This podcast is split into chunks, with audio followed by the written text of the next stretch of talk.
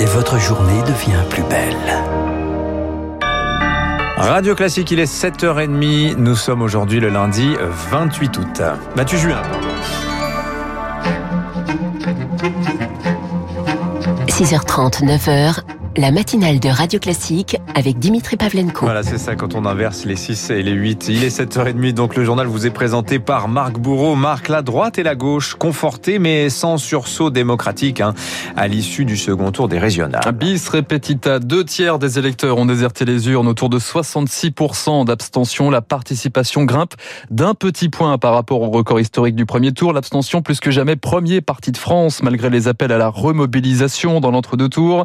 Le révélateur d'un profond malaise des électeurs, selon Arnaud Benedetti, professeur associé à l'université Paris-Sorbonne. Aujourd'hui, la politique est considérée comme démunie pour répondre aux préoccupations et aux enjeux des citoyens. Si les offres politiques apparaissent finalement assez peu différenciantes, il y a un effet d'éviction qui se produit presque mécaniquement et qui fait que les gens ne vont plus voter. Il y a à la fois un sentiment d'impuissance du politique et du côté des électeurs, un sentiment de dépossession.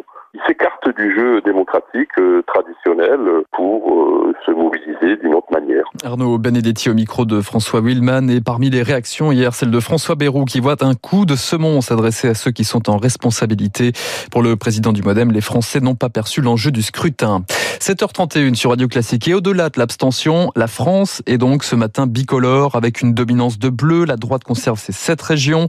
Trois d'entre elles étaient particulièrement scrutées, celle des prétendants à la présidentielle 2020 Xavier Bertrand et Laurent Vauquier réélus dans un fauteuil dans les Hauts-de-France et en Auvergne-Rhône-Alpes. Précieux succès aussi pour Valérie Pécresse, 47,5% en Ile-de-France au terme d'une quadrangulaire qui l'opposait notamment à la liste du nom de la gauche portée par Julien Bayou.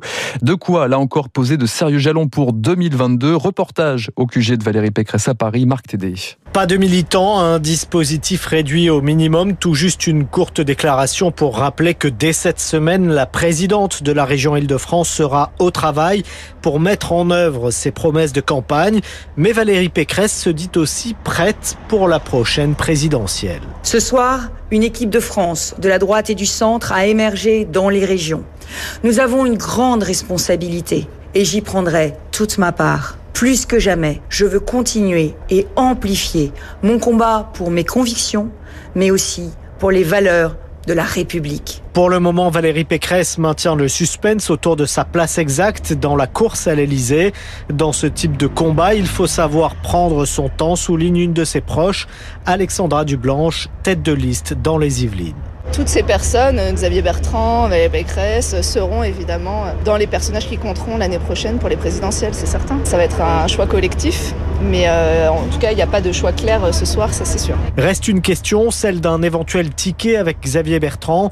Il est trop tôt pour le dire, mais l'un et l'autre ont souligné pendant la campagne leur complémentarité. Et parmi les autres scores de la soirée à droite, Renaud Muselier conserve la région Provence-Alpes-Côte d'Azur, 14 points devant le candidat du Rassemblement national, Thierry Mariani.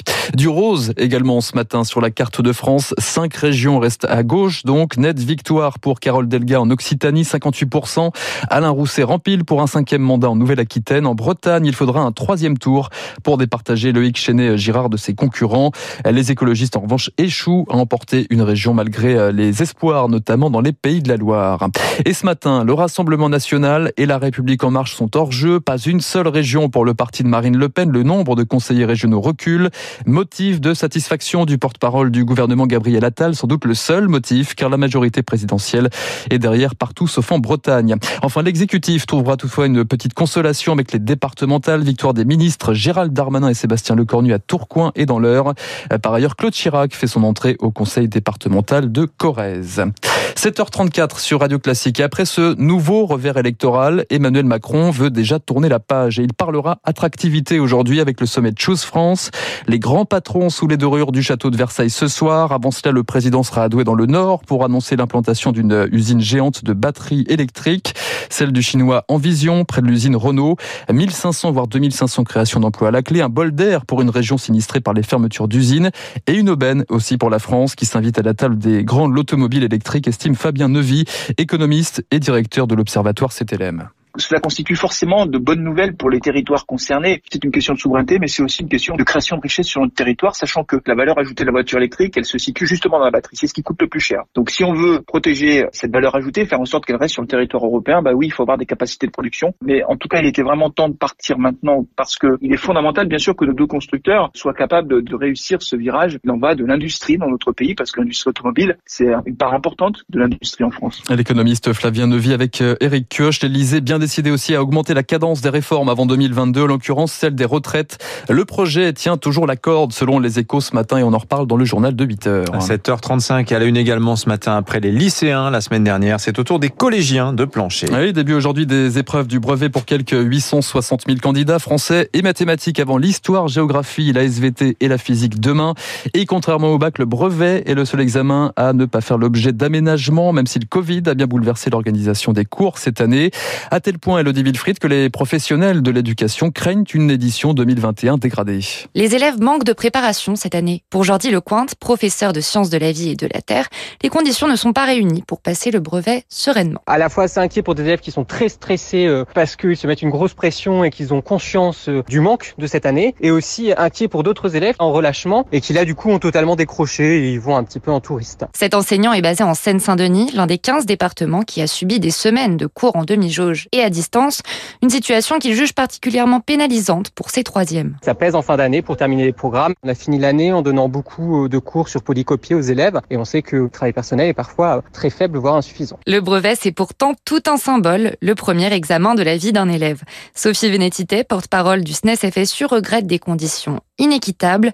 Elle estime que le gouvernement a négligé cet examen. On avait proposé plusieurs types d'aménagements, par exemple donner un peu plus de choix dans les sujets euh, aux élèves pour éviter qu'ils soient euh, piégés. C'est des pistes qu'on a soumis au ministre tout au long de l'année. On a dit attention, il n'y a pas que le baccalauréat, il y a aussi le brevet et euh, il ne nous a jamais répondu. Cette absence de toute considération est vraiment regrettable. Preuve de plus de ce manque d'intérêt, selon la syndicaliste, les enseignants n'ont toujours pas reçu de consignes d'évaluation. Et on termine Dimitri par le football, c'est le jour J pour les Bleus ce soir à l'Euro. France-Suisse, huitième de finale, ce sera à 21h. Un peu plus tôt, la Croatie affrontera l'Espagne à 18h.